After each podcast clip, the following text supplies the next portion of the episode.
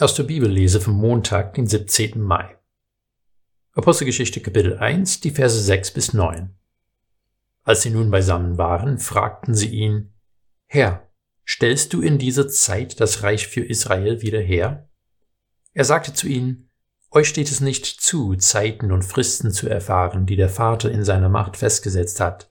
Aber ihr werdet Kraft empfangen, wenn der Heilige Geist herabkommen wird und ihr werdet meine Zeugen sein in Jerusalem und in ganz Judäa und in Samarien und bis an die Grenzen der Erde.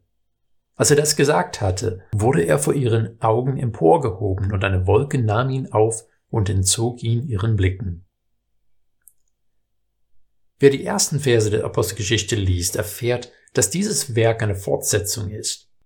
Das Lukas-Evangelium wurde geschrieben, um die Taten und Lehre Jesus während seines Lebens auf Erden zu schildern. Lukas hat die Apostelgeschichte geschrieben, zu zeigen, wie Jesus als auferstandener Herr verkündet wird. Seine Apostel bauen kein Mahnmal auf, um die Erinnerung an Jesus wachzuhalten.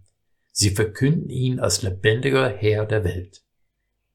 In diesem Abschnitt, den ich soeben gelesen habe, fragen sie ihn, wann das Reich für Israel wiederhergestellt wird. Diese Frage lässt vermuten, dass sie an diesem Punkt 40 Tage nach seiner Auferstehung immer noch nicht verstanden haben, dass es Jesus nicht um ein herkömmliches irdisches Reich geht. Anstatt ihnen einen Zeitraster zu geben, verspricht er seinen Jüngern etwas viel Wichtigeres. Ihr werdet Kraft empfangen, wenn der Heilige Geist auf euch herabkommen wird, und ihr werdet meine Zeugen sein in Jerusalem und in ganz Judäa und Samarien und bis an die Grenzen der Erde. Der Heilige Geist spielt eine ganz zentrale Rolle in der Apostelgeschichte, wie er das bis heute für jeden Christen tut. Ohne die Kraft des Geistes wäre die Weltmission ein Ding der Unmöglichkeit. Ohne die Kraft des Geistes hätten die Apostel niemals die Orientierung und den Mut besessen, um hinauszugehen und die Welt zu verändern.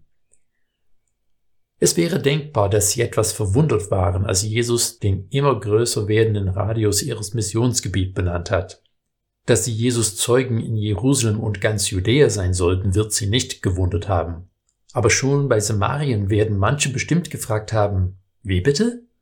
In Apostelgeschichte 8 hören wir, wie Philippus als erster nach Samarien gegangen ist und dort von Jesus gepredigt hat.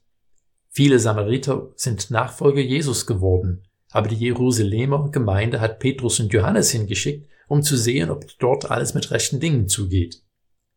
Später, als der Apostel Paulus begonnen hat, das Evangelium nicht nur in Synagogen, sondern auch Menschen zu verkünden, die noch überhaupt nichts von Yahweh gewusst haben, war wieder viel Unruhe. Es ist vieles, was wir von diesem Text mitnehmen können. Aber bedenken wir Jesus Worte an seine Jünger und ihre Widerstände gegen das, was Jesus angesagt hat. Wie schnell sind wir dabei, gewisse Menschen rauszulassen, weil sie nicht in unserem Schema des Glaubens passen. Wenn sie so werden wie wir, dann ist alles in Ordnung. Aber sonst haben sie bei uns nichts zu suchen.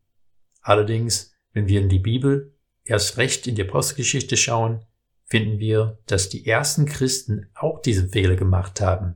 Und der Heilige Geist hat ihre Augen geöffnet und gezeigt, dass Gottes Plan noch viel größer war.